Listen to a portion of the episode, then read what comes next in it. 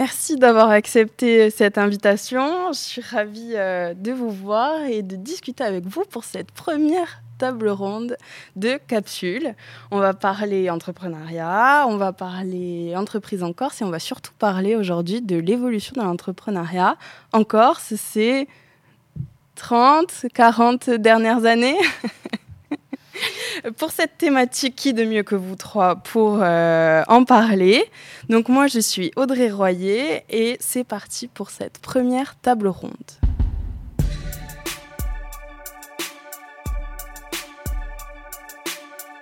On va commencer par les petites présentations. Je vous laisse vous présenter en commençant par Nathalie.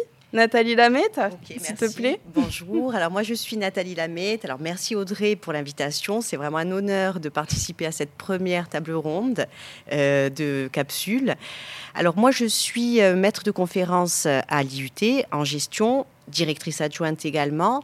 Euh, je suis vraiment spécialisée en entrepreneuriat à la fois au niveau de mes recherches, mais aussi au niveau de mes activités. J'ai fondé le pôle Pépite en 2014. Je m'occupe de la licence professionnelle entrepreneuriat depuis 2008 et du D2E euh, depuis 2016. Donc ça fait quelques activités. Et euh, depuis un an et demi à peu près, j'ai monté avec quatre autres collègues une chaire sur les mutations et innovations territoriales. Donc on s'intéresse vraiment beaucoup à tout ce qui, tout, tout, ce qui va toucher euh, à l'évolution de l'entrepreneuriat, les questions de genre, les questions de transmission, j'en passe et des meilleurs, on en discutera plus précisément. Ben ouais, c'est vrai, j'ai déjà quelques questions, on y revient tout à l'heure. Serge, merci d'être avec nous. Serge Santunion. Merci de m'avoir invité. Alors moi je suis Serge Santunion. Euh, un chef d'entreprise euh, d'une entreprise qui a 60 ans cette année. Ça tombe bien parce que c'est mon âge et euh, qui est en train de transmettre son entreprise à ses enfants et neveux avec mon frère. Et je suis spécialisé dans le bâtiment et j'ai eu un parcours euh, de, euh, de comment dire, de, de, mise en avant de, de l'entrepreneuriat en Corse. J'ai essayé de le faire le mieux possible à côté des institutions. J'ai été à la tête d'organisations patronales en, région et, et, puis aussi j'ai développé quelques associations qui parlent d'entrepreneuriat, comme Entreprendre pour apprendre par exemple, ou encore euh, favoriser l'installation de l'APEC en Corse ou d'Opcalia en Corse, tout ce qui tourne autour et qui font les outils de l'entrepreneuriat en Corse. Mais je pense que l'objet de la de, capsule, c'est de débattre sur euh, l'entrepreneuriat et pas sur l'entrepreneur. Donc, je suis là pour essayer de, voilà, j'ai essayé de parler euh, au-delà de ma propre expérience, peut-être parler de l'entrepreneuriat tel que on, le voit des fois. Euh, sur la mauvaise, euh, le mauvais focus et aussi sur les, bons côtés de l'entrepreneuriat. Ok, super. Ben déjà, deux CV très impressionnants. On passe à notre dernière invitée et pas des moindres, Linda Gendre Peretti. Donc, euh, ben, merci également. Euh, euh, moi, aujourd'hui, je suis acteur au sein de la M3E, la SPLM 3E, qui est une société publique locale qui travaille sur l'entrepreneuriat, puisque nous offrons de l'hébergement et de l'accompagnement, surtout des entrepreneurs, des jeunes entrepreneurs sur le territoire du pays ajaxien. Et donc, en fait, ma mission, parmi les différentes missions que je peux avoir au sein de cette structure, est d'accompagner les entrepreneurs dans leur développement. Mais avant ça, ben, j'ai eu un parcours également le privilège de la jeunesse, euh, qui, m'a beaucoup, beaucoup euh, fait tourner autour de l'entrepreneuriat. Ça a été au sein de la Maison de l'Emploi où j'animais des ateliers création d'entreprise. Mais auparavant, j'ai été journaliste économique, donc j'étais beaucoup plus au observateur de l'entrepreneuriat, observateur de l'économie insulaire. Et puis, j'ai été moi-même entrepreneur. J'ai créé un, j'ai écrit un livre sur l'entrepreneuriat qui disait bah, pourquoi pas vous? Et puis, bah, la conclusion, ça a été pourquoi pas moi? Donc, je l'ai fait également.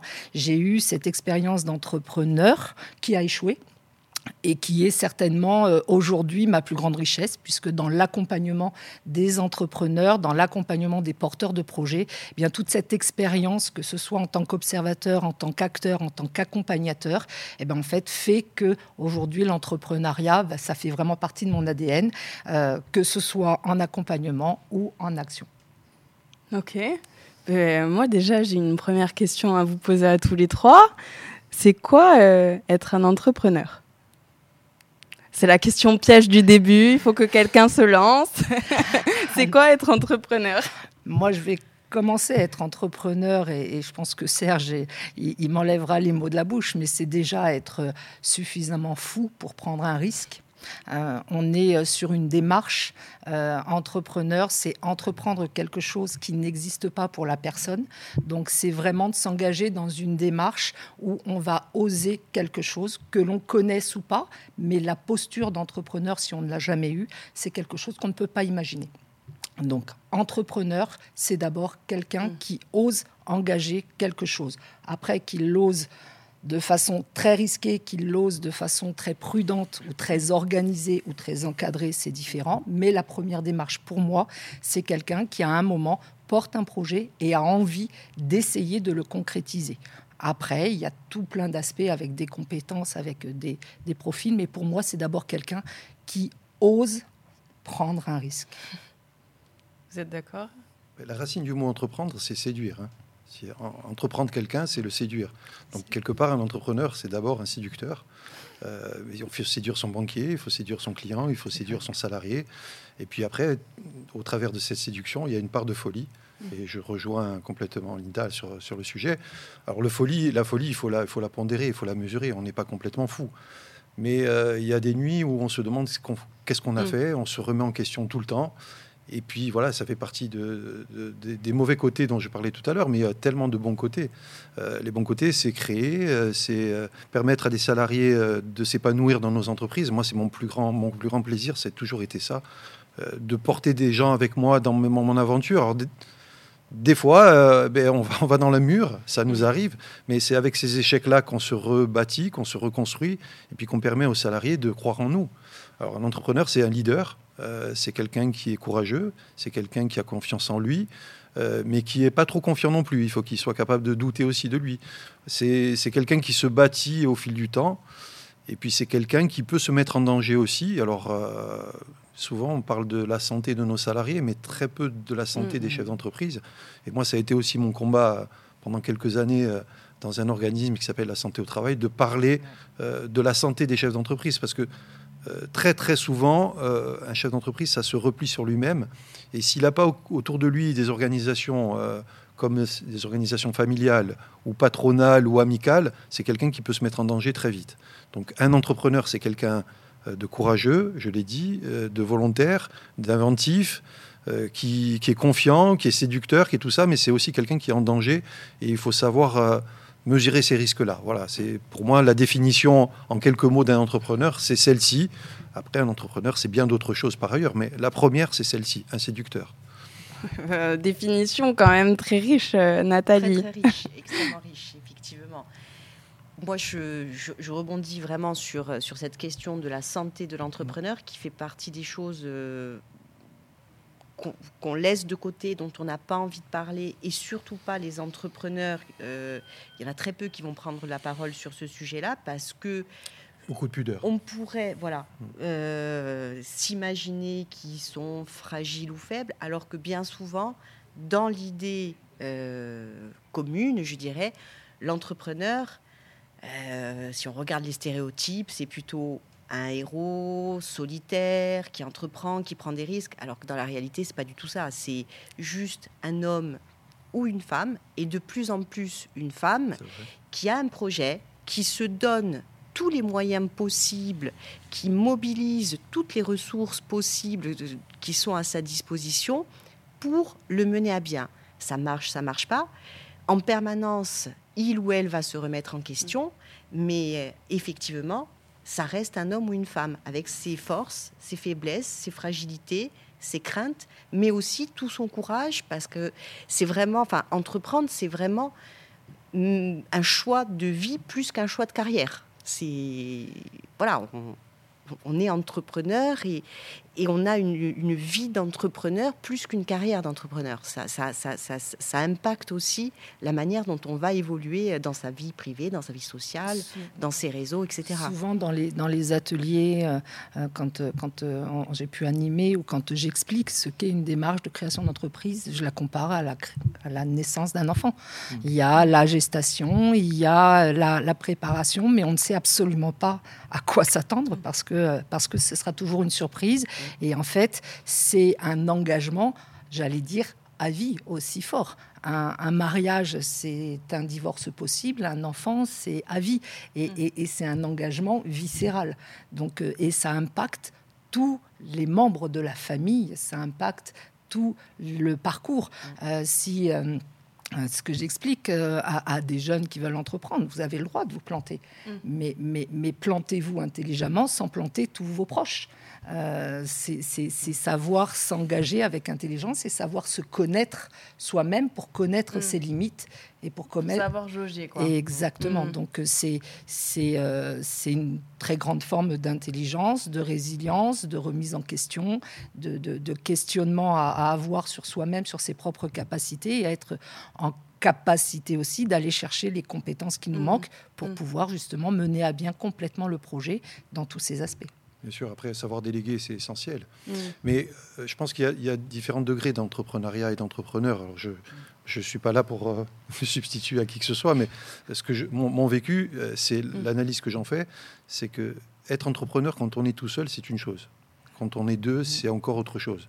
Mais quand on commence à être 5, 10, 15, 20, la, pression devient énorme. Parce qu'à chaque fois qu'on se lève le matin, on se dit, je ne suis pas là que pour moi, et je suis là aussi pour les autres. Donc ce risque-là, il pèse sur nos épaules. Donc où on est capable de vivre avec ce risque et vivre cette pression et avoir un entourage autant familial qu'amical, que hum, patronal, je ne sais pas, ou, même s'ouvrir à autre chose. Un chef d'entreprise qui reste la tête dans le guidon, mmh. il est en danger. Mmh. Un chef d'entreprise qui ne mmh. regarde pas loin devant, il est en danger. Alors, le chef d'entreprise qui est tout seul, encore une fois, il se met en danger tout seul. Et là, je veux dire, libre, il en assumera la responsabilité. Mais quand on commence à avoir 2, 3, 4 salariés, on rentre dans une forme de pression qui est tout autre. Et moi, je dis toujours aux jeunes chefs d'entreprise que je croise, j'ai dit, faites le choix. Il ne faut pas que ça s'impose à vous. Ne vous mettez pas dans une espèce de boulimie où vous allez vous dire oui, j'ai un salarié, deux salariés, un marché, trois marchés, et je grandis, je grandis. Un jour, vous allez arriver dans une position que vous aurez subie et que vous n'aurez pas choisie. Et ça, c'est terrible. C'est terrible. Moi, j'ai créé euh, une dizaine d'entreprises, d'idées ou d'entreprises qui sont nées de mon idée ou de l'idée de mon frère, de, de, mes parents. Euh, j'ai fait dix fois cette démarche et malheureusement, dix fois, j'ai n'ai pas mesuré euh, le poids de, du, salarié. Je, je, suis heureux, tout s'est bien passé, j'arrive au terme, je suis en train de transmettre, mais je me dis, j'ai pas assez mesuré ça. Et si quelqu'un m'avait dit suffisamment tôt, attention, tu vas passer un cap, le cap des 5, le cap des 10 salariés, le cap des 20, puis le cap des 50. Ah oui. Moi, j'ai flirté avec tous ces caps-là, et c'est des caps qui s'imposent à un moment donné à nous, et on est pris dans cette euh, espèce de boulimie ou d'engrenage ou de plaisir. quelque part, c'est du plaisir aussi, hein, beaucoup de plaisir, parce que sinon... Euh, c'est de la satisfaction euh, d'arriver à concrétiser des choses. Exactement. Mais il ne faut pas non plus que ça devienne une obligation. Voilà, je ne sais pas si vous comprenez mon message. Mon message, c'est de dire aux jeunes qui nous écoutent, j'espère qu'il y en a beaucoup. Moi, j'ai passé beaucoup de temps de ma vie à leur parler aux jeunes d'entrepreneuriat, d'entreprendre. Je pense que ça, c'est un risque dont on ne leur parle pas assez.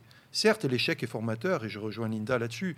Quand on se casse la gueule, après, on, rebondit et on repart encore mieux. Il y a plusieurs choses hein, que, que, vous dites. Donc, il y a, il y a l'échec. Il ne faut pas subir. Il y, a, il y a aussi le fait de s'adapter. Un entrepreneur ou une entrepreneuse est en perpétuelle euh, adaptation, en fait, quelques quel que soit euh, ce qu'il va faire, qu'il soit seul, ça va être peut-être pivoter sur une idée. Avec ses salariés, ça va être le management. Comment est-ce que je vais faire pour euh, manager euh, mieux telle ou telle personne? Il y a, en, fait, c'est humain, quoi, l'entrepreneuriat. Mais, tout ça, on apprend beaucoup sur le tas. Alors, mm. bien évidemment, heureusement qu'il y a l'université, heureusement qu'il y a toutes ces structures qui nous, qui nous préparent à l'entrepreneuriat.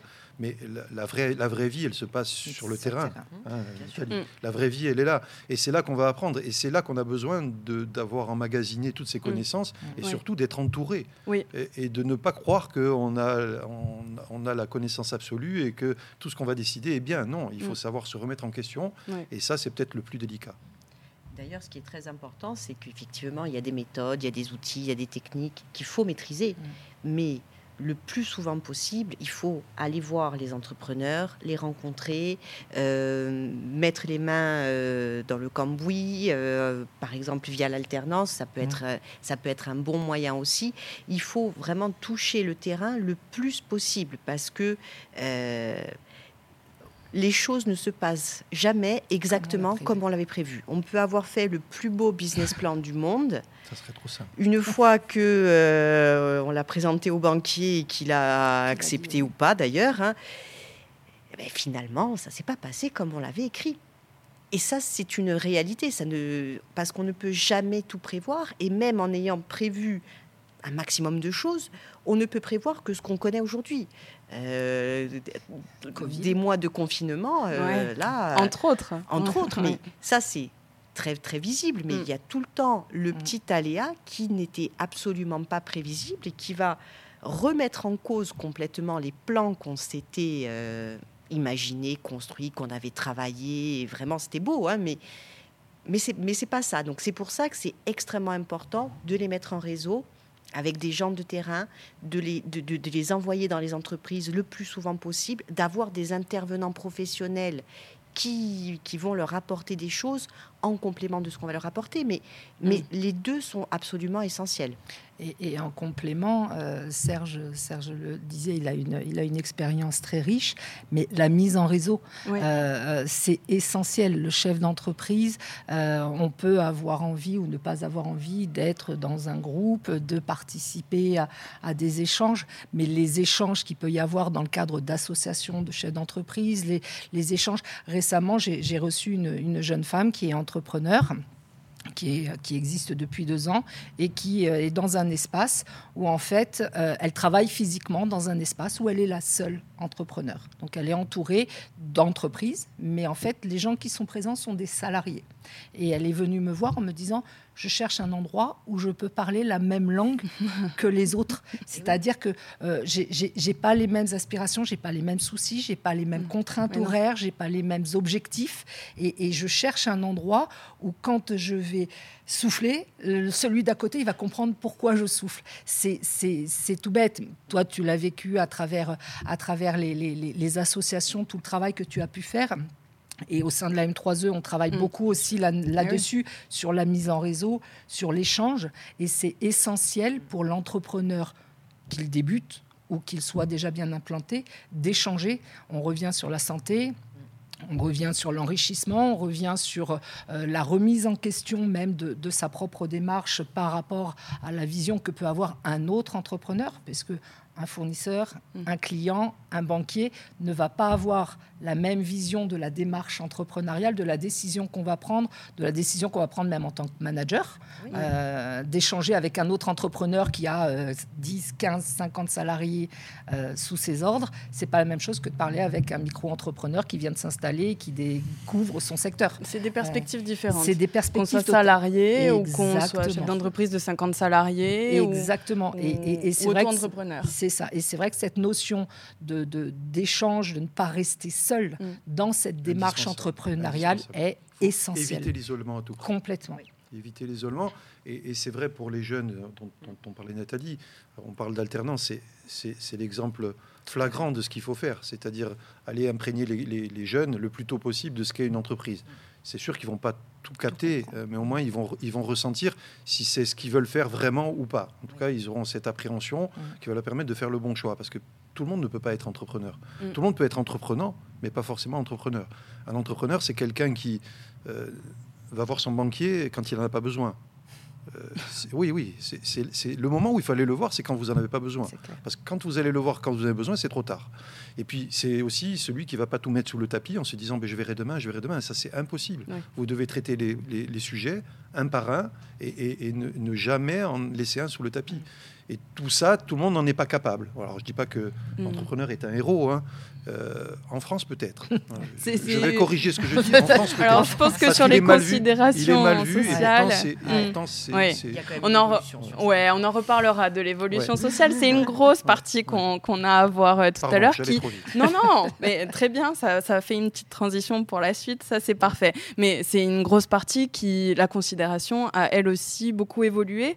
Moi, ce que je vois de tout ce que vous dites là, vous avez parlé de réseau, vous avez parlé de, s'entourer euh, de nos confrères et nos consoeurs, vous avez parlé euh, de même d'études, en fait, parce que maintenant il y a l'étude sur l'entrepreneuriat. On peut rentrer dans une licence entrepreneuriat et vraiment s'imprégner de, de ce qu'est le monde de, de l'entrepreneuriat, de l'entreprise au sens strict du terme. Mais ça, quand même, j'ai l'impression que c'est assez nouveau.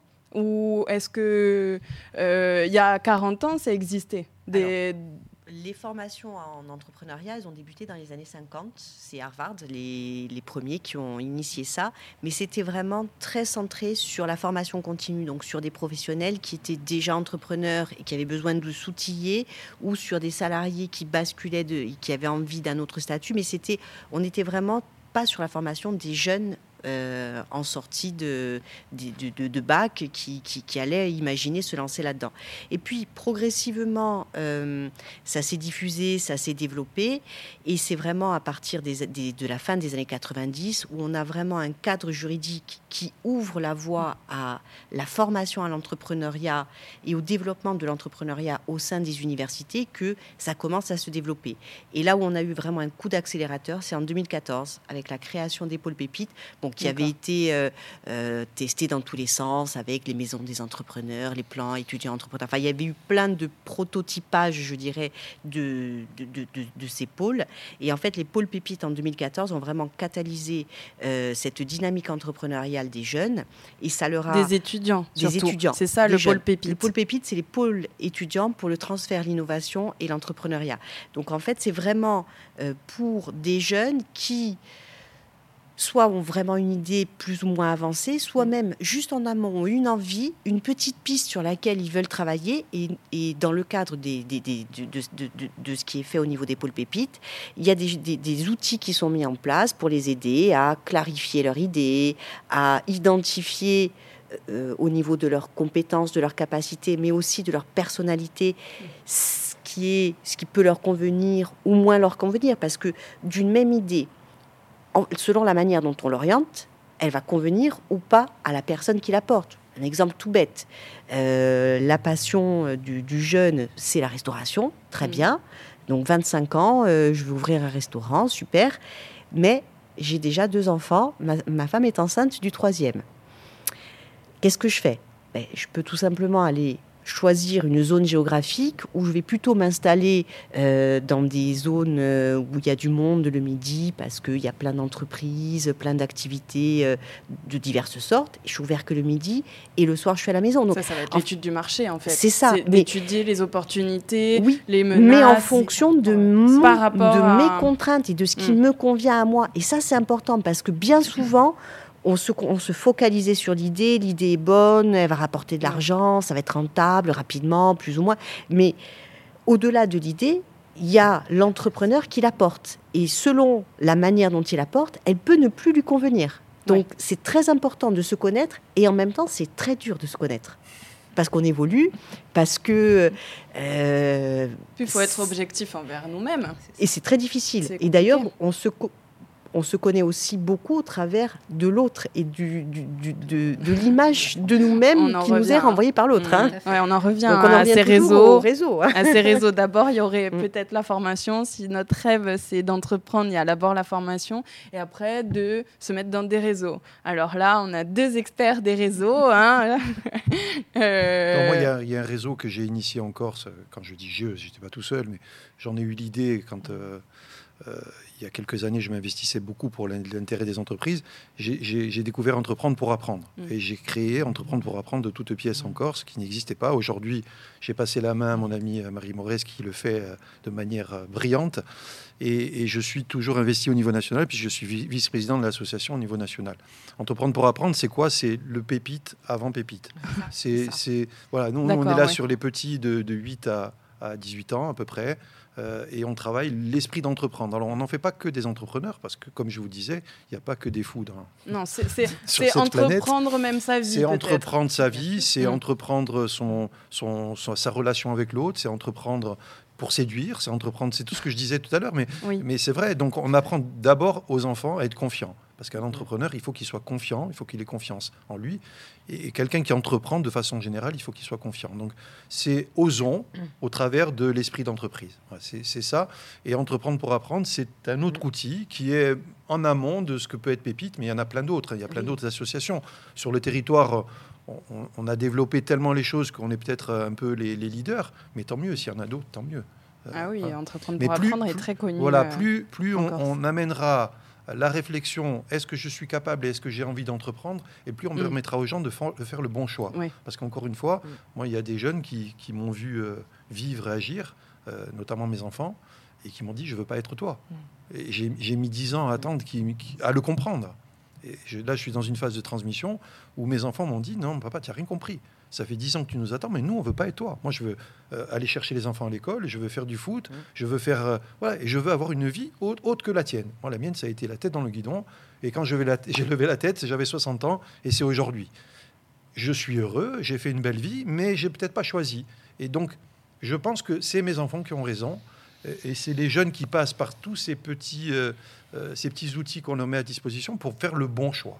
Il ne faut pas, encore une fois, que l'entrepreneuriat ça soit une fin en soi et que euh, c'est que ça notre vie. Non, un entrepreneur, c'est quelqu'un qui, a des loisirs, qui a des plaisirs, qui, qui, fait autre chose de sa vie. Bah, ça fait référence à la santé mentale de l'entrepreneur qu'on disait. Parce qu'au final, si on reste la tête dans le guidon dans son entreprise... Mais je ne veux pas noircir le tableau. Beaucoup sont en souffrance. Beaucoup, beaucoup sont en souffrance parce qu'ils se disent, mm. je me suis enfermé là-dedans. Euh, aujourd'hui, moi, je, les côtoie tous les jours. J'ai 20 salariés et c'est pas ça que je voulais dans ma vie. Et je ne peux plus faire marche arrière.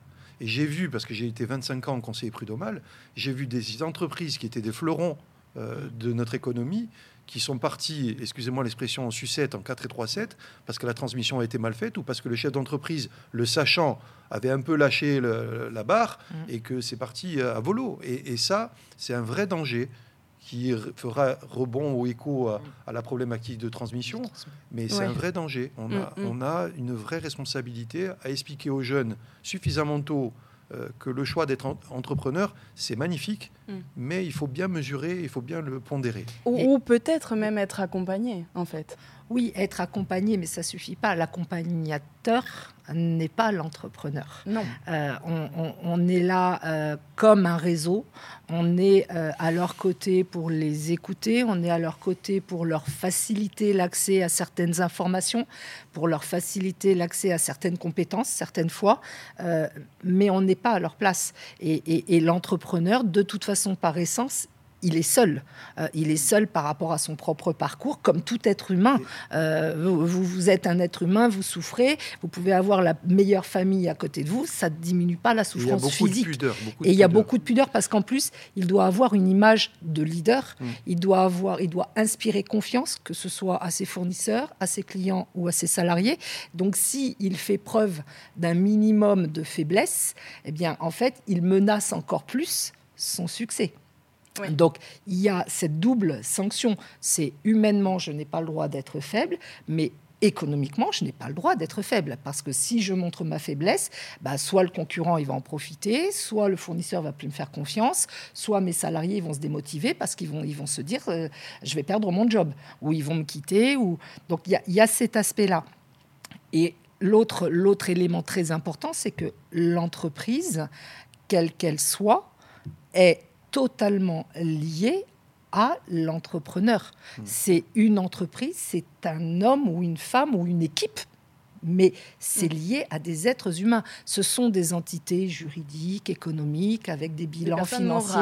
Mais, mais, mais, mais ce, sont, ce sont des êtres humains d'abord, et c'est de l'échange humain. Donc l'entreprise, euh, tu disais tout à l'heure, euh, mes fils, ils n'ont pas envie, de... mais c'était aussi ta nature ta nature à toi, qui était de, vouloir euh, faire au mieux, d'avoir ce, côté responsabilité. Et ton entreprise, c'est toi aussi. Et, c'est complètement ça. Mais je regrette rien. Hein, mais mon choix, c'était toujours, toujours plus, toujours plus, toujours mieux, euh, toujours grandir, toujours embaucher, toujours. Et c'est vrai que si je m'étais un peu plus posé la question, j'aurais peut-être. C'est ça l'évolution, du moins que tu mais, personnel que tu as eu. Oui, et puis je pense que la période qu'on a vécue, la période Covid, nous a ah. fait prendre ah, conscience de certaines limites. C'est ça. Euh, et puis nous aujourd'hui, nous entrepreneurs, parce que je, suis encore et toujours entrepreneur, et je pense que je mourrai entrepreneur, mais euh, aujourd'hui, on a un problème, un problème de ressources humaines, point barre. On n'a pas un problème financier. Oui, il y a de l'inflation. Oui, il y a une guerre en Ukraine. Oui, oui, ok, mais ça, on sait faire. On va régler les problèmes. Le problème, c'est la ressource humaine. Aujourd'hui, combien d'entreprises sont aujourd'hui en train d'abandonner ou de baisser les bras en disant de toute façon, je trouve personne? Et, et du coup, c'est ça là la question qu'il faut se poser. Entreprendre, mais avec qui? D'accord, c'est ça. Donc, euh, tant qu'à faire, autant entreprendre, entreprendre petitement, faire. après, on est une multinationale, et là, c'est un autre registre, et c'est pas le mien. Hein. moi, je suis pas dans, dans, le CAC 40, et j'ai rien contre le CAC 40, mais moi, je sais parler de petites entreprises que je côtoie, euh, que je dirige, euh, que je fais mm. vivre, que je transmets, mais je sais pas parler de, de multinationales. Est-ce que bah. dans la multinationale, il y a les mêmes problèmes? Certainement. On, parle de TPE, PME, mais aussi on peut parler du statut euh, d'auto-entrepreneur. On en parlait tout à l'heure euh, en off, qui, pour le coup, a fait évoluer vraiment le monde de l'entrepreneuriat. En bon ou mauvais, ça, c'est une autre question. C'est un autre. Enfin, voilà. Il y a forcément toujours des aspects positifs et négatifs mm. dans toutes ces choses. Donc, effectivement, ce statut qui a été créé en 2009, juste pour euh, libérer l'esprit d'entreprendre, pour libérer la créativité face à la crise de 2008 des subprimes. Ce statut, il a vraiment permis à énormément de gens de tester l'entrepreneuriat et de se rendre compte si ça pouvait leur convenir ou pas. Donc c'était vraiment quelque chose d'intéressant et il a conduit euh, la France d'une manière générale euh, dans une dynamique de simplification des démarches de création d'entreprise. Aujourd'hui, c'est beaucoup plus simple de créer une entreprise, quel que soit son statut, que ça pouvait l'être avant 2009. Donc ça, c'est ça, c'est indéniable. Et effectivement, ça a plus que doublé le nombre de créations d'entreprises par an. Nous, sur le territoire, on a euh, plus de 40 000 entreprises présentes. Il y en a à peine, euh, enfin, il y en a moins de 20 000 qui ont ne fût-ce qu'un salarié ça veut dire que ça représente quand même un volume, au moins la, enfin, un peu plus de la moitié des entreprises qui sont créées le sont sous statut d'auto-entrepreneur ou de micro, enfin, comme on l'appelle maintenant, puisque les statuts ont fusionné. Mais euh, après, euh, c'est un statut qui est intéressant pour tester, mm. mais c'est un statut qui ne permet pas forcément à celui qui crée sous ce statut-là d'en vivre. Je crois que le salaire moyen, il est autour de 800 euros par mois. Donc c'est pas c'est inférieur au seuil de pauvreté. Ce que tu me disais tout à l'heure, qu'en fait, ça peut être juste un complément de, très souvent euh, d'un emploi salarié d'une activité salariée. Donc on a une passion, on a envie de voir ce que ça pourrait donner, on teste ou euh, de manière plus pérenne, on va garder cette activité-là en parallèle parce qu'effectivement, il y a toujours un risque, on se sent plus sécurisé quand on est salarié par rapport à son profil, ça convient comme ça. Mais, mais donc du coup, c'est quand même intéressant, ça permet de tester, ça permet de transformer l'essai pour certains. Mais, euh, tout n'est pas rose. pour moi, Nathalie, il faut le limiter dans le temps. Après, je suis comme toi, il y a des choses qui. Il y a le bon, le, bon, le bon et le mauvais côté, et ça en toute chose.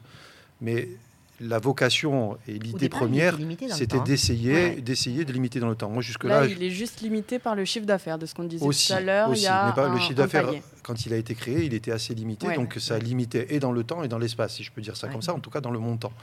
Mais là, maintenant, je pense qu'il y a des secteurs d'activité où c'est peut-être encore légitime, mais il y a des secteurs d'activité dans lesquels c'est sinistrant, euh, l'auto-entrepreneuriat.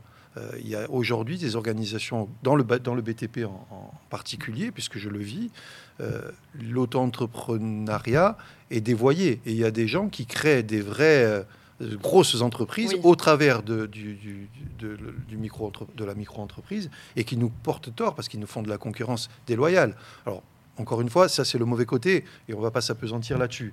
Mais ça existe. Voire peut-être une part minime.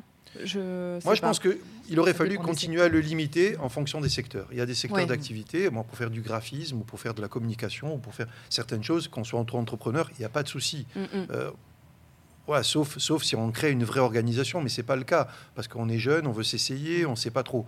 Mais aujourd'hui, permettre à des entreprises euh, du BTP de faire tout en, micro, en, en auto-entrepreneur, c'est pas le but. C'est pas le but. Ça déséquilibre le marché, ça crée de la concurrence. Et je, sais, pour, pour l'écouter dans certains secteurs, que c'est très, très, très euh, euh, pénalisant pour certains. Mm. Donc il aurait fallu le, continuer à le moduler et, et épargner certains secteurs.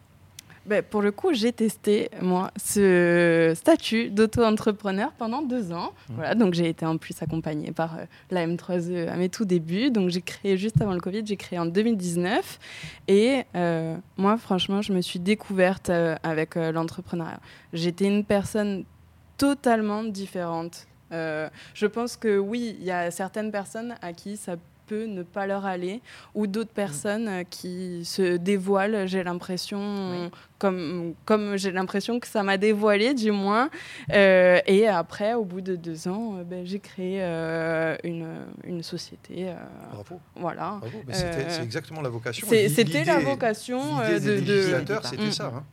C'était de créer une vocation et aider les gens à se lancer. Après, c'était de la prestation de service. Ça n'a pas, enfin, ça pas de rapport avec euh, le, BTP, comme tu disais, où là, il y a des travers qui sont quand même plus plus important. je dirais. même, même, dans la communication, moi, c'est pas en Corse, donc c'est ailleurs, je peux en parler euh, tranquillement. Mm. Euh, donc et puis je vais pas dire qui c'est. J'ai un copain qui a une grosse agence de com sur, sur le continent et, qui est concurrencé par des, auto des, des, des, boîtes qui, sont, qui, qui emploient que des auto-entrepreneurs. Il a dit qu'il ah s'en sort plus. Mm. Euh, donc c'est vrai aussi dans d'autres secteurs que le BTP. Oui, je pense qu'il y a un contrôle, il y a quelque chose. Et, je pense que la durée, limiter la durée est une solution pour moi, en tout cas, je pense que c'est une solution. Après, un des autres aspects qui peut apparaître aussi comme négatif, qui, qui, peut être aussi dévoyé, c'est donner la sensation que du coup, l'entrepreneuriat, c'est extrêmement facile très très simple. Euh, au sein de la M3E, on a une permanence création d'entreprise où on reçoit des gens qui ont un projet ou très régulièrement des gens qui arrivent en me disant bon ben ça va, ça y est, bon, c'est bon, j'ai créé mon auto-entreprise. D'accord, vous faites quoi? Je fais une auto-entreprise. D'accord, mais vous faites quelque chose derrière cette auto-entreprise et le fait d'avoir créé l'auto-entreprise, la micro-entreprise, c'est l'aboutissement et tout est fait tout est simple. Il n'y a pas eu euh, d'analyse du marché avant, parce que de toute façon, c'est simple de créer une auto-entreprise. Il n'y a pas eu de questionnement sur les besoins, sur l'impact sur la vie, parce que c'est simple de créer une auto-entreprise. Et puis, on arrive et puis on dit, ah ouais, mais du coup, on me demande des sous. Mm. Ah oui, mais ah du coup, j'ai des charges. Ah oui, mais, mais on m'avait dit que ça coûtait rien. Si, si, et, et, en fait, toute cette communication euh, sur la simplification, sur exactement. Ça a créé des fantasmes, ça semble beaucoup plus simple.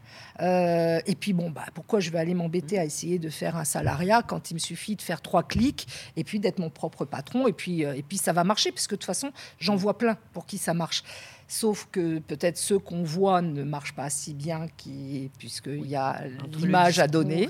exactement. et, puis, et puis cette simplification euh, peut aussi avoir son travers parce qu'il n'y a pas une vraie démarche entrepreneuriale derrière la simple démarche d'un cliquer et de créer une auto-entreprise, quelle que soit l'activité.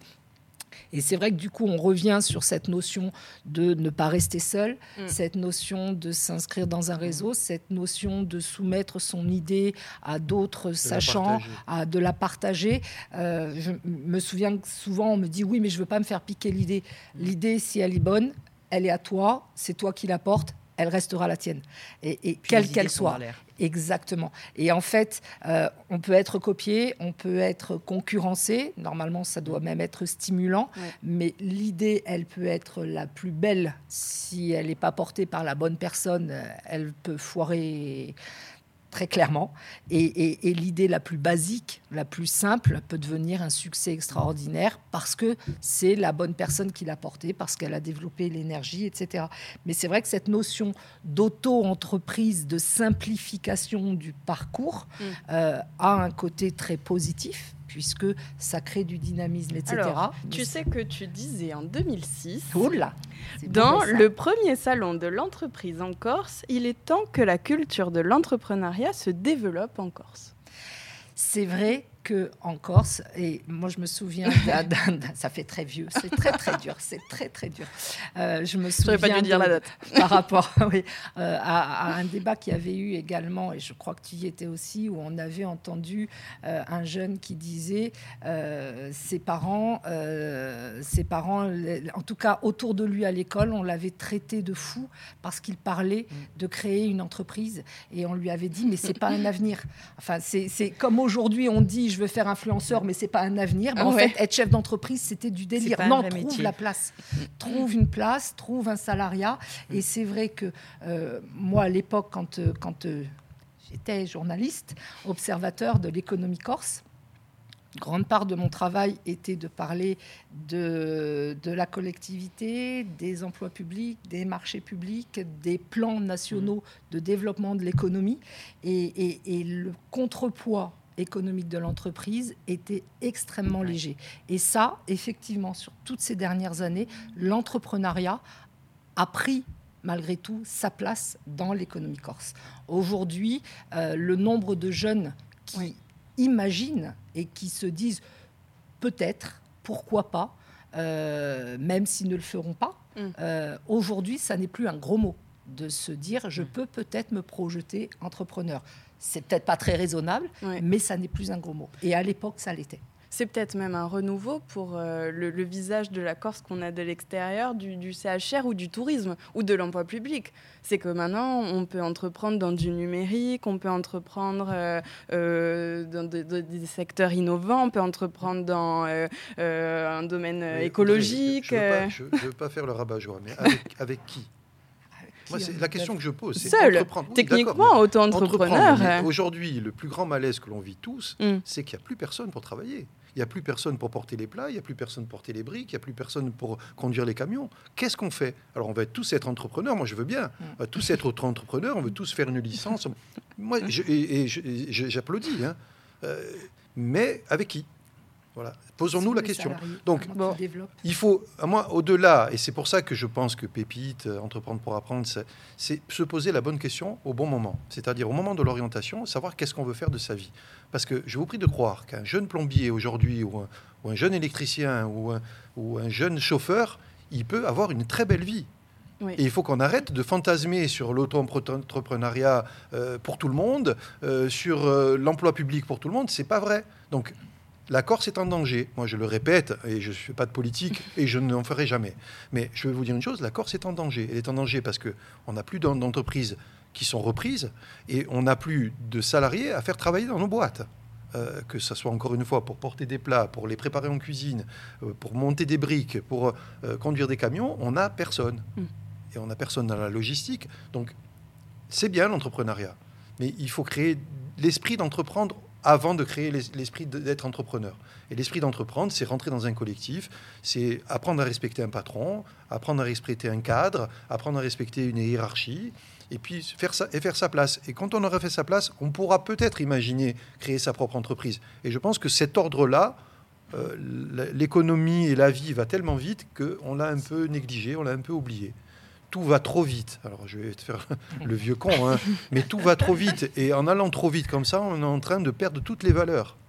Les valeurs de respect, les valeurs de reconnaissance, la reconnaissance de son salarié, la reconnaissance de son employeur, la reconnaissance d'un écosystème. Mm. Les jeunes arrivent là-dedans et ils veulent tout renverser en disant euh, Mais Moi, parce que je- j'ai un téléphone et que tout va vite, je veux que tout aille vite. Non, il faut prendre le temps d'apprendre. C'est ça. prendre le temps c'est la société qui veut qu'on Je d'accord, aille Audrey. vite surtout. J'ai pas la Mais- solution en disant ça. Non, mais, Mais c'est- puisqu'on parle d'entrepreneuriat, Oui, oui. moi, je veux aussi parler d'esprit d'entreprendre. Parce Ah que non, mais je suis il, tout il à est, fait il est- d'accord. s'il est plus important aujourd'hui Mm. de, de retrouver cet esprit que de créer de l'entrepreneuriat. Parce qu'il y aura toujours des fous comme nous, comme moi, il y aura toujours des fous, il y a toujours des gens qui vont prendre des risques et qui vont vouloir créer, qui vont vouloir innover, et ça c'est bien. Mais on ne peut pas tous être chef d'entreprise. Et, et je ne suis pas en train de dire, surtout n'entreprenez, n'entreprenez pas, hein. je suis en train de dire, attention quand vous allez entreprendre, soyez d'abord entreprenant. Après, vous serez entrepreneur. Et il y a une autre notion, tu, tu- tu parles du temps, de la nécessité de prendre le temps, mais Mm. toi tu es dans l'apprentissage, on, on- on ne peut pas acquérir des compétences par magie. Euh, le temps est indispensable dans, dans tout ce qui est démarche apprenante, dans tout ce qui est démarche de construction. Euh, Il n'y a pas de baguette magique, ni pour construire une entreprise, ni pour acquérir les compétences nécessaires à devenir un bon dirigeant, à devenir un Mm. bon prévoyant, parce que euh, gérer une entreprise, c'est essayer de prévoir au maximum, même si on peut jamais tout prévoir. Et, et- et cette notion de temps, cette notion de rapidité, euh, pour l'entrepreneur, bah, en fait, c'est la plus grande frustration. Euh, c'est euh, euh, être capable de supporter des retards dans une livraison, des retards dans un rendu, de s'adapter. Hein. toi aussi, mm. en tant qu'entrepreneur, bah, quand le client il te demande que ça se soit fait à telle heure, bah, si tu l'as pas fait à telle heure, bah, en fait, il y a le temps de préparation, il y a le temps de maturation. Et, et l'entrepreneur, bah, c'est quelqu'un qui ne peut pas être immature. Euh, s'il est complètement immature, de toute façon, il va se planter. Surtout quand il rentre justement dans la phase où il emploie, il embauche. C'est ça, c'est là, et là, il a une responsabilité totalement, ah complètement. Euh, et, pour revenir à, l'alternance, c'est la première porte. Parce que c'est tout ce temps gagné au travers de l'alternance, ça nous permet d'avoir une, appréhension, ou en tout cas un vrai sentiment, un vrai, une vraie justification de son idée d'entreprendre. Si on a, on a fait de l'alternance, on, s'est rapproché des salariés, on s'est rapproché de l'écosystème de l'entreprise, on s'est rapproché du chef d'entreprise. Moi, j'ai côtoyé des, tas de jeunes qui me disaient, monsieur, j'ai joué au volet avec eux pour essayer de casser un peu les, codes. Euh, je jouais mal. Hein. Mais voilà, on a joué au volet, et puis on a, on a fait des choses comme ça pour euh, se rapprocher des jeunes. Ils disaient, non, on pensait que les chefs d'entreprise, c'était des gens qu'on ne pouvait pas, pouvait pas accéder. Euh, vous on ne pouvait pas venir vous rencontrer. Mais, mm. mais, pourquoi? Mais pourquoi on imagine ce genre de choses? Ben Alors, on parlait des idées reçues. C'est vrai qu'il y a beaucoup d'idées reçues euh, sur l'entrepreneur et l'entrepreneuriat, mais elles ont quand même beaucoup évolué. Euh, pendant longtemps, euh, l'entrepreneur, effectivement, c'était le patron qui exploitait ses salariés. C'était presque un gros mot. Aujourd'hui, clairement, ça a évolué. Alors, bien sûr, il y a encore une marge de progrès, mais là, aujourd'hui, vraiment, on considère que c'est un homme ou une femme normal qui a une idée qui va la mener à bien, qui va mouiller sa chemise, qui va pas forcément faire fortune loin de là, mais qui va juste. Et s'il le fait, tant mieux. Et s'il le fait, tant mieux. tant mieux. Mais il aura mérité. Maintenant. Maintenant, oui, non, je vous ai, coupé la parole, mais je t'ai coupé la parole volontairement parce que euh, pendant le Covid, on a tous raconté les mêmes histoires en disant que c'est anormal que Mbappé il gagne un million, que l'autre il gagne 10 millions, etc. Aujourd'hui, on est retourné à la case départ et plus personne ne dit rien. C'est vrai, je veux dire, euh, on, se donne euh, bonne, euh, bonne morale, on se donne bonne, bonne conscience en disant que c'est scandaleux, ceci, cela, mais on revient. Donc, euh, ça n'a rien de scandaleux de gagner bien sa vie. Voilà, il faut continuer à travailler. C'est pas une fin en soi, c'est la conséquence de, ce qu'on a fait. Et ça, c'est important quand même de l'avoir en tête. Et d'ailleurs, quand on regarde les motivations pour devenir entrepreneur, la motivation financière, elle arrive pas du tout dans les premières. Les premières motivations, c'est vraiment euh, gérer son projet, euh, mettre en création place ses de idées, euh, trouver du sens et ou pouvoir exercer ses compétences mm. ou, ce qu'on avait envie de faire parce qu'on n'a pas trouvé en tant que salarié, donc parce qu'on peut entreprendre par choix, mais parfois on entreprend aussi par nécessité parce que on n'arrive pas à trouver vraiment ce qui nous convient et donc du coup on va construire. Mais entreprendre, c'est pas que créer son entreprise, c'est aussi reprendre une entreprise déjà existante. Et là, en termes de risque, c'est quand même tout à fait différent parce que quand on part de zéro, c'est difficile d'avoir une boule de cristal et de voir comment ça va se passer. Mais quand on reprend une entreprise qui existe déjà depuis longtemps, qui a quand même des bases relativement solides, etc., on gagne des années sur euh, la phase euh, de développement. Mais alors, est-ce que là aussi c'est une idée reçue ou pas? Moi, j'ai l'impression donc, vous, me dites ce que vous en pensez, vu que vous savez mieux que moi. J'ai l'impression que reprendre une entreprise, il y a quand même la notion économique qui protège un peu cette reprise d'entreprise, parce que si on a envie de tester des choses, il y a euh, normalement euh, des moyens financiers qui peuvent appuyer le fait de passer au numérique, le fait de s'engager mhm. dans une démarche environnementale, le fait de, euh, d'embaucher plus de personnes ou d'embaucher des personnes euh, avec des handicaps ou pas. Enfin voilà. Est-ce que la reprise d'entreprise est facilitante à ce niveau-là ou même pas? Alors, quand on est dans une structure qui existe déjà, bien sûr, on va la faire évoluer. Donc, bien, on va rentrer dans une entreprise, il faut construire sa légitimité, euh, proposer la nouvelle vision, euh, et, se débrouiller pour la faire appliquer. Mais il y a déjà une base, il y a déjà un existant. Le taux de défaillance d'une entreprise reprise par rapport à une entreprise créée à 5 ans, il est quand même plus faible. Donc, on voit que euh, voilà, euh, une entreprise sur deux créée, nouvellement créée ne dépasse pas les 5 ans. On est à plus de, bien plus de 60% qui, euh, après reprise, dépassent les 5 ans. Mais en fait, euh, on a beaucoup moins d'appétence pour la reprise d'entreprise parce qu'on a finalement très peu travaillé ce sujet et très peu communiqué sur ce sujet. Je crée ma boîte, tout de suite c'est sexy. Oui. Je reprends une entreprise, l'image qu'on se représente comme ça, l'image mentale qu'on peut s'en faire, ben, on retrouve pas cette dimension sexy. Là, c'est plus carré, ça fonctionne, c'est de la enchaînement. gestion. c'est- Et donc, du coup, c'est quand même euh, valorisant de dire qu'on très reprend l'entreprise familiale, par exemple. Exemple, parce qu'il n'y a pas que la reprise aujourd'hui, non. aujourd'hui, ça l'est. Mm. Mais moi, je m'occupe de la licence pro entrepreneuriat depuis 2008. Euh, allez, en- au tout début, si on avait un à deux euh, jeunes qui étaient dans une logique de transmission familiale, c'était le bout du monde.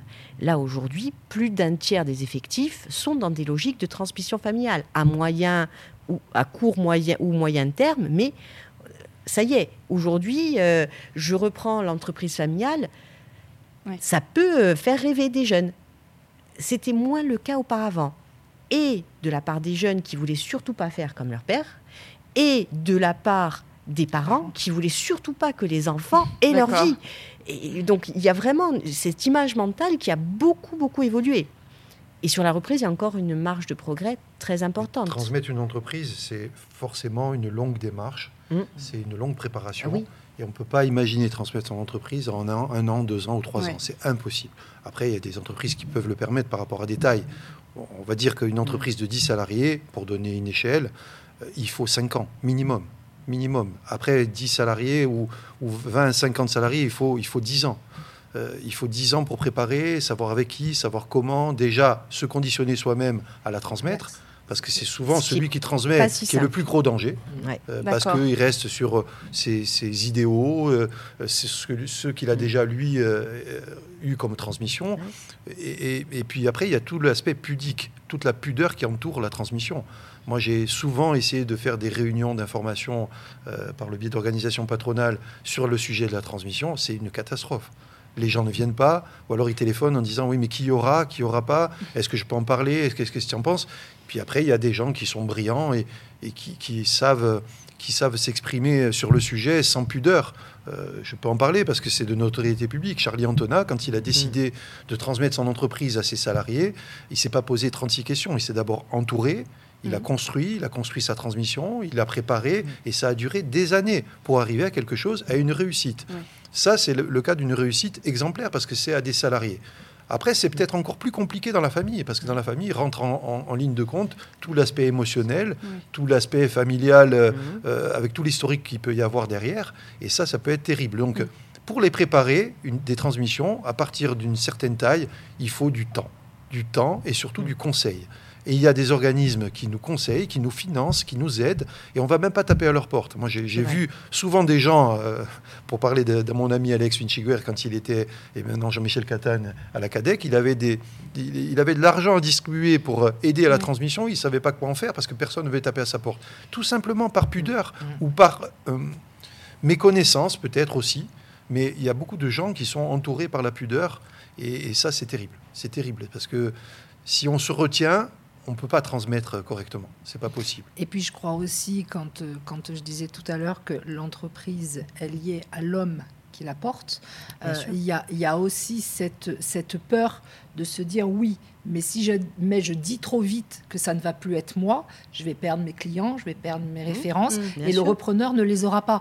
Et donc, si j'en parle trop tôt, si je le dis trop tôt, je vais mettre en péril l'entreprise et je vais perdre dans ma transmission soit de la valeur sur mon Mhm. entreprise, soit de l'appétence de celui qui doit reprendre. Et, et c'est vrai que c'est difficile, c'est un sujet qui est difficile. Très difficile. Je suis, je suis sortant. Ça veut peut-être aussi vouloir dire Mhm. derrière, je suis démissionnant. Et, et si je suis démissionnant, c'est que mon entreprise perd de la valeur, Mhm. c'est que ça va pas, et que donc, et donc il y a tout ce, ce fantasme et ces blocages Mhm. qui, euh, qui se mettent en place derrière et qui, et qui peuvent bloquer puis- vraiment le processus. Mais c'était le cas aussi pour la création. Oui, Pendant longtemps, il fallait Ouais. surtout pas parler de l'idée. On arrivait, Ah coucou, oui. ça y est, l'idée, prenez-la, elle est géniale. Sauf que, ben, on la prenait ou on la prenait pas. Et là maintenant, Il faut, Ça y est, faut on la parle préparer. au fur et à mesure. communiquer. En fait, et on ça. communique. Mm, mm. et pas sur, sur, sur, la question de la transmission, il y a aussi vraiment un travail euh, à faire sur le fait de pouvoir communiquer, parce que là, on est sur communiquer, mais en toute discrétion. Donc il y a en fait juste un travail de euh, sensibilisation, vulgarisation de la reprise d'entreprise. C'est pas si simple. C'est pas si simple. Non, mais sur du long terme, ça peut pas se simple. Mais comme la création d'entreprise, euh, parce, que chaque chaque dossier en plus, chaque chaque transmission, une aventure humaine. Et, mm. une aventure humaine, une aventure économique avec euh, tout un parcours. Il y a des équipes, mm. il y a des salariés, il y a des il y a des relations de fournisseurs. C'est très très délicat. J'ai compris que c'était un très gros sujet. Il y a un attachement, il y a un, engagement émotionnel euh, très fort de la mm. part de l'entrepreneur. Donc c'est pas facile pour lui. C'est son bébé en bah, fait. C'est son bébé. On revient à ce tout à l'heure. Ou le bébé, de ses parents. Ou le bébé de ses parents. C'est mon cas. Moi, c'est le bébé de mes parents. Donc c'est encore Ça a été le bébé de mon frère et moi. Mes parents sont toujours là, que je touche du bois et, et que Dieu leur prête vie encore 100 ans mais euh, nous, on est en train de transmettre à nos enfants. Donc, euh, il y, a une double, euh, il y a une double responsabilité. puis, il y a une responsabilité par rapport à nos salariés qui se posaient des questions. Mais qu'est-ce qu'il fait? Serge s'en va? Non, non, ah on s'en va pas. On accompagne. mon père est monté sur le pont en disant bon, bravo, je suis heureux. Et il y a une forme de communication qui est indispensable parce que, comme tu le disais, Linda, le danger, c'est que nos clients s'interpellent. Bon, mais alors euh, ils s'en vont, ça veut dire qu'on est tel chantier ne risque pas de se faire ou telle prestation ne risque pas de se faire, etc. Donc il y a une vraie communication, une vraie préparation.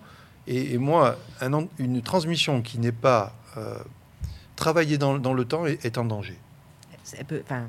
Forcément, elle, prend du temps. Elle peut pas se faire. Hmm. Forcément, J'ai compris que c'était un gros sujet. Ça fera peut-être l'objet d'une autre euh, table ronde. Il y a beaucoup à dire. On verra. Voilà. Pourquoi pas On lance l'idée comme ça. Euh, moi, j'aimerais. Euh, on arrive sur notre dernière partie là, déjà, de la table ronde, sur l'évolution de l'entrepreneuriat en Corse. Mais qui dit entrepreneuriat dit peut-être aussi valeur. Hmm. dit peut-être sortir des cases, voilà, qu'est-ce qu'on peut. Euh, je sais, Nathalie, on en parlait tout à l'heure, que de plus en plus, tu vois des jeunes qui arrivent avec une envie de faire quelque chose pour la planète, si on peut dire ça simplement. Alors, c'est vrai que cette question de l'écologie, de la décarbonation, elle est très prégnante. Et on voit que la plupart des projets, euh, depuis 2-3 ans, il y a toujours une dimension écologique qui apparaît en 2014, euh, c'était plutôt la dimension technologie, numérique, euh, digitale. C'était voilà, start-up à fond, mais start-up digital, euh, tech. Là, cette dimension humaine, éthique, écologique, elle est très forte. Et ça tombe bien parce qu'aujourd'hui, les financeurs regardent avec beaucoup, beaucoup plus d'attention ce qu'on appelle les, critères ESG, c'est-à-dire tout ce qui concerne l'environnement, la dimension sociale et, la, et, tout ce qui relève de la gouvernance. Et donc, en fait, au-delà de, la dimension de la rentabilité qui est essentielle, parce qu'à un moment donné, euh, pas de rentabilité. Tout projet a euh, besoin d'une rentabilité économique. Mais au-delà de ça, il y a vraiment le sens. Qu'est-ce que mon projet va apporter à mon environnement, à au niveau de la proximité, mais plus globalement, on s'inscrit dans une logique de euh, mon projet, il apporte aussi quelque chose au-delà de ce que je suis, de ce que je représente. Il est utile à la société, à la planète, à l'environnement, etc. Et cette dimension, à plus ou moins grande échelle, on la retrouve pratiquement dans tous les projets. Donc ça, c'est vraiment... Euh, ces dernières années, c'est ce qui nous saute aux, yeux. C'est vraiment ouais, important. Est-ce que vous êtes d'accord? Parce que donc tu fais tu es à la M3E, tu vois des entrepreneurs. Est-ce que ça concerne que les jeunes ou pas? Je ne sais pas, mais. Tu vois des jeunes euh, avec EPA, euh, ou tu as pu voir des jeunes. Est-ce que cette dimension écologique, sociale, humaine, est-ce qu'elle est de plus en plus présente? Est-ce que ça, c'est une vraie évolution? Alors, dans les porteurs de projets que je reçois, euh, je ne dirais pas que c'est le plus prégnant. mais un projet s'inscrit dans un environnement. Un projet s'inscrit dans un environnement et c'est vrai qu'aujourd'hui, euh, bah, en fait, une des priorités, que ce soit en termes d'actualité, que ce soit euh, dans les articles, dans les, les, enjeux, dans les financements qui sont accessibles, euh, il y a tout cet aspect environnemental qui apparaît. Donc, l'entrepreneur qui va avoir une idée ne va pas sortir une idée qui aurait correspondu aux années 1900. Elle va avoir, il va avoir une idée qui va répondre à un besoin de son environnement au moment où il crée son entreprise et où il va se projeter dans l'avenir. Donc, je pense que toute cette dimension, surtout après la période du Covid, euh, surtout avec euh, toute cette période qui a fait prendre euh, conscience de changement climatique, qui ont fait prendre conscience de, de, cet enjeu, ben, en fait, un besoin apparaît qui est de répondre à cet enjeu-là. Et en fait, créer une entreprise, bah, c'est créer une réponse à un besoin, qu'il soit économique, qu'il soit, qui permette de se positionner dans un environnement. Donc, oui, bien entendu, que de plus en plus de projets portent cette dimension-là, qu'elle est de plus en plus essentielle parce que l'être humain que nous sommes prend conscience aussi de son environnement parce qu'on se l'est pris en pleine tête. Mmh. Euh, on n'est plus tout seul dans notre coin à pouvoir consommer euh, sans réfléchir à quoi que ce soit. Et, et l'entreprise, si elle veut pouvoir se développer, il faut qu'elle s'inscrive dans un environnement où elle sera acceptée. Et aujourd'hui, euh, si on va créer une entreprise qui va afficher clairement que euh, fuck la planète, bah, en fait, elle va pas pouvoir s'inscrire dans un environnement qui l'accueillera favorablement et donc elle ne se développera pas. Donc c'est une logique. Voilà, mais c'est juste ça. Je pense que c'est vraiment, voilà, il y a quelques années, c'était le numérique, la tech, absolument, parce que bah, parce que c'était aussi l'environnement qui faisait, parce que de nouveaux moyens se présentaient à nous et que, et que les financeurs le mettaient en avant. Et, aujourd'hui, bah, être entrepreneur, c'est aussi savoir prendre les opportunités. C'est aussi savoir se positionner à un moment où on va sentir un besoin et on va se dire, je suis en capacité de répondre à ce besoin. Mm. Donc, cette logique-là, euh, en lien euh, avec l'environnement, elle s'impose mm. de toute façon à nous, qu'on soit simple concitoyen, salarié ou entrepreneur. Et toi, dans, dans ton secteur d'activité, encore plus. Aujourd'hui, le bâtiment, euh, euh, il évolue totalement et, cette dimension-là, elle devient euh, pratiquement encore plus importante que la dimension numérique pour ton secteur d'activité. C'est vrai, tu as, bien résumé la situation. Ça s'impose à nous et nous, l'entrepreneur, qu'est-ce qu'il cherche? Il cherche une opportunité qui corresponde à une façon de, de, gagner des parts de marché. Et donc, comme le marché qui s'impose à nous aujourd'hui, qui s'offre à nous, il tourne autour de ça, eh bien, on est simplement là-dedans. En revanche, euh, pour l'avoir vécu avec les, jeunes d'entreprendre pour apprendre, il y a manifestement, même à ce niveau-là, à cet âge-là, euh, on l'avait vu sur les dernières euh, mini-entreprises qu'on a créées, elles, à 90%, elles sont toutes axées autour du développement durable et, de, mm. toute cette économie verte, etc. Et beaucoup au travers des filles en plus, je veux le dire, parce que c'est important de le dire. Mm. Moi, à un moment donné, je secouais les garçons en disant Mais où vous êtes? Et les filles étaient leaders. Dans les mini-entreprises, on a toujours les filles leaders. Après, on ne le retrouve pas forcément. Euh, à la suite, chez Pépite, peut-être chez, chez, Pépite, oui. on ça a, reste, on a aussi une, proportion importante de filles. Mais après, dans la réalité, bon, après, vous êtes des mamans, tout ça, on, le comprend. Et peut-être c'est là que, que, la page se tourne ou que les opportunités se, ça évolue quand même. Il y a les, représentations, on en parle. Non, mais pour moi, c'est pas une représentation, c'est une réalité. On est maman, nous, on peut pas être maman. Donc, euh, non, mais qu'on peut avoir en interne. Non, mais il y a aussi de l'autocensure, énormément. Bien sûr, bien sûr. C'est bien ce que je dis. De s'empêcher de faire des choses. On s'autorise des choses, peut-être jusqu'à pépite, parce qu'on a encore un cadre et on a encore un filet euh, mm. qui nous empêche de nous jeter dans le vide. Et puis au final, après, est-ce que on s'auto-censure en tant que pas femme. pas obligatoirement. Après, on va revenir sur ce que disait Serge en tout début de, table ronde, c'est que à un moment, il s'est retrouvé contraint, il s'est retrouvé coincé dans un fonctionnement de chef d'entreprise où il a eu le nez dans le guidon, mmh.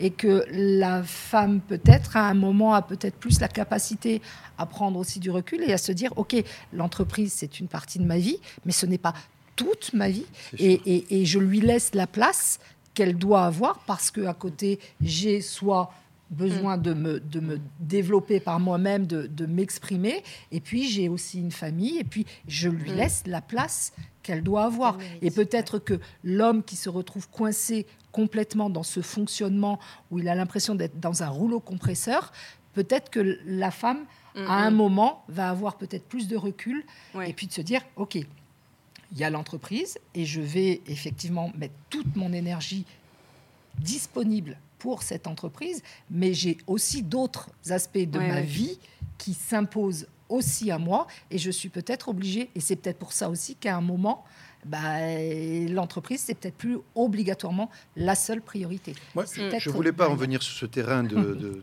de, mesure, mais bon, c'est forcément, on y, arrive, on, y, est arrivé. Mais moi, c'était pour dire, on trouve beaucoup de jeunes femmes entreprenantes ou avec des idées de création d'entreprise à, des âges euh, jusqu'à 20 ans. Et puis après, cet équilibre ne se retrouve pas forcément, enfin cette balance ne se retrouve pas forcément. Donc il y a une raison, il y a une raison naturelle et évidente. Mm. Euh, voilà, c'est comme ça. Peut-être. C'est quand même en train d'évoluer. oui, parce aujourd'hui, de plus en plus, les hommes prennent aussi leur part dans la gestion des enfants, du foyer, etc. Ce qui permet aussi de rééquilibrer les possibles pour les femmes et on le voit en fait sur les deux extrêmes. Je ne parle, pas je parle pas du possible, moi je parle de l'état d'esprit, de la mentalité. C'est-à-dire qu'au début, se traduit après en tous ces garçons qui se cachent derrière les filles dans les mini-entreprises, parce que c'est ce, ce qu'on voit, mm. et c'est au niveau national, hein, je ne dis mm, pas, mm. c'est pas qu'en Corse, hein. on a toujours les filles qui sont leaders, qui sont devant, et puis tous, ces, les, tous les gars sont derrière. Et puis après, dans, la réalité de, la vie euh, des, des entrepreneurs, on a un équilibre qui se refait, et donc qu'est-ce qui s'est passé? À ce moment-là. Donc voilà, c'est tout. C'est tout. Mais, euh, vous êtes, vous êtes peut-être plus. Euh, euh, plus émancipé, plus, plus, Il y a différentes choses. Hein. il y a certainement beaucoup de facteurs. Je, ne sais pas, moi, je suis pas sociologue. Si on regarde sur les deux extrêmes, sur les micros et sur les grandes entreprises, là, on retrouve beaucoup de femmes présentes. Sur les micros, bien sûr, elles sont quasiment équivalentes. Sur les entreprises, les grandes entreprises du CAC, légalement, il y a obligation, donc là, on va retrouver 40% de, femmes dirigeantes, ok. C'est sur les tranches intermédiaires qu'elles sont effectivement très, très peu représentées. effectivement, euh, il y a un certain nombre d'éléments qui peuvent l'expliquer, mais il y a aussi pas mal de signaux qui montrent que c'est en train d'évoluer et que... on a euh, vu ça les actualités, la patronne d'Auchan qui arrive, qui je ne me, trompe pas en disant 25 euh, ans, non, 30 ans. c'est pas le roi Non, Le Roi Merlin, c'est reprise. Euh, le Roi Merlin, pardon, oui, c'est le même groupe. Pardon, c'est le même groupe, c'est le groupe Mulier. Mais, qui d'ailleurs n'est pas de la famille. Voilà, et qui en plus n'est pas de la famille. Donc c'est la démonstration que les mm. choses changent. Tant oui. Et alors il l'avait fait pour une autre entreprise. Le même groupe l'avait fait pour une autre entreprise. Euh, je ne m'avancerai pas sur euh, le nom de cette entreprise, mais il avait déjà fait il y a quelques années, il n'y a pas si, pas si longtemps que ça. il, ils ont été assez euh, précurseurs, et euh, ça a fait une belle image d'eux. Quoi. Ils ont ah été applaudis pour euh, ça. Ça montre des possibles là pour les femmes. Et pour donner de la jauge un peu au propos, sur Capsule, on a deux formats du coup, donc ces tables rondes-là. Et on a aussi le format portrait où j'ai interrogé un jeune papa je ne sais plus son âge, mais euh, qui a déjà eu quelques entreprises et qui là voit vraiment euh, le changement au niveau de sa dernière entreprise où il se dit, en fait, je, je comprends maintenant euh, l'entreprise d'un côté et à côté euh, mon booster d'énergie qui va être euh, mon enfant. Et en fait, j'ai l'impression que l'évolution euh, sociale, mmh. sociétale se fait par les hommes et par les femmes dans les deux sens en fait, où les hommes vont prendre conscience qu'il n'y a pas que l'entreprise dans la vie. C'est ça. C'est un Et, et même tes enfants en fait le disent. on ne veut pas que l'entreprise dans notre vie et donc c'est Moi j'ai la sensation d'avoir sacrifié mm. plein d'années, plein de choses parce que l'entreprise, c'est mon, c'est mon kiff. Mm. je ne regrette rien. mais c'est, je ne me suis jamais posé la question où est ma priorité? Ma priorité, c'est me lever le matin, créer de l'emploi, créer de la richesse. Pas forcément la mienne, aussi la mienne, si possible. Mm. Mais il y a une richesse commune et un mm. partage. Euh, l'entreprise, c'est aussi partager. C'est ça qui est beau. On partage avec ses salariés. Moi, j'ai la chance d'avoir euh, des salariés qui ont 45 ans de boîte. C'est-à-dire que on a fêté leur départ à la retraite 45 ans dans la même boîte, dans la même entreprise. J'en ai fait 5, 5 départs à la retraite euh, il n'y a pas longtemps et 20 médailles du, 20 médailles du travail c'est magique. Ça, c'est des satisfactions, c'est des moments d'émotion. et puis d'avoir mon père qui vient ici. Voilà. Et on est plein comme ça. On est plein comme ça. il faut qu'on soit fier d'être entrepreneur. Mm. Et moi, je suis fier d'être entrepreneur. Je suis contente euh, qu'on finisse sur euh, ces notes positives-là. Euh, est-ce qu'on peut essayer de résumer cette table en quelques mots? Aidez-moi à résumer cette table. On a parlé du coup de qu'est-ce qu'était un entrepreneur ou qu'est-ce qu'était une entrepreneuse. Je crois, pour moi, pour moi, le message essentiel, c'est que vous le soyez ou que vous envisagiez de le devenir, ne restez pas seul.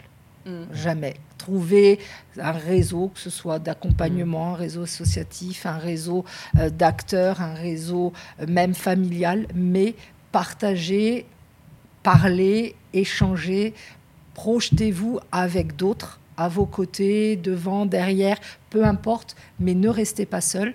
L'entrepreneuriat, c'est une grande aventure, ça apporte énormément, mm. euh, mais ça peut aussi faire très mal. Et, c'est vrai que euh, c'est essentiel et c'est tellement enrichissant. De toute façon, c'est une aventure humaine avant tout, mm. avant mm. d'être une aventure économique, avant d'être une aventure financière. C'est une aventure humaine et, les hommes sont faits pour, pour échanger et pour vivre en communauté. On a parlé des valeurs aussi qui peuvent être euh, intrinsèques à notre projet en fait. Bien sûr, et à l'heure où euh, on est dans une société qui est vraiment en pleine mutation, où on comprend plus forcément euh, comment fonctionne telle ou telle catégorie, et, enfin, l'entrepreneuriat, ça reste quelque chose qui, qui, peut motiver, qui peut donner du sens à ce qu'on fait, qui peut donner du sens à sa vie, qui peut vraiment engager les gens dans des démarches, leur donner envie de se lever le matin, de, de, de, faire des choses pour la société, pour eux, euh, de devenir auteurs de leur vie. Mais attention, être entreprenant, c'est essentiel pour tout le monde. L'entrepreneuriat, c'est pas fait pour tout le monde. Donc, c'est vraiment important de bien se connaître et de prendre ce temps-là, de, de savoir qu'est-ce que j'ai vraiment envie de faire, qu'est-ce qui me correspond et qu'est-ce qui ne me correspond pas.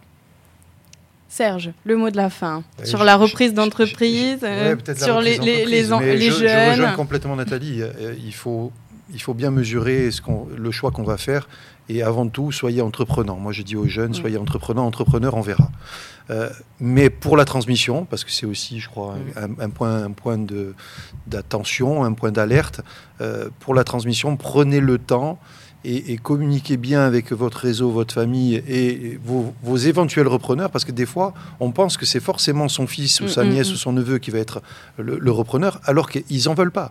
Et il y a des gens qui arrivent à se convaincre, de toute façon, il y a mes enfants derrière, ils, reprendront l'entreprise. C'est pas vrai. C'est pas vrai, et, il faut communiquer, préparer et prendre le temps de. Il faut prendre le temps de devenir entrepreneur et il faut prendre le temps de transmettre. Ok. Ben, merci beaucoup à tous les trois. Nathalie, Serge et Linda, d'avoir été présents à mes côtés. On a été les cobayes, si j'ai bien compris. Et quel, beau, que, des beaux cobayes, j'ai envie de dire. Ça a été une super table ronde. Je suis ravie d'avoir échangé avec vous.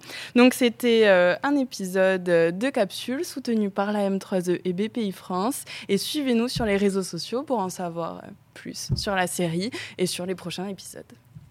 Merci. Merci, Merci beaucoup.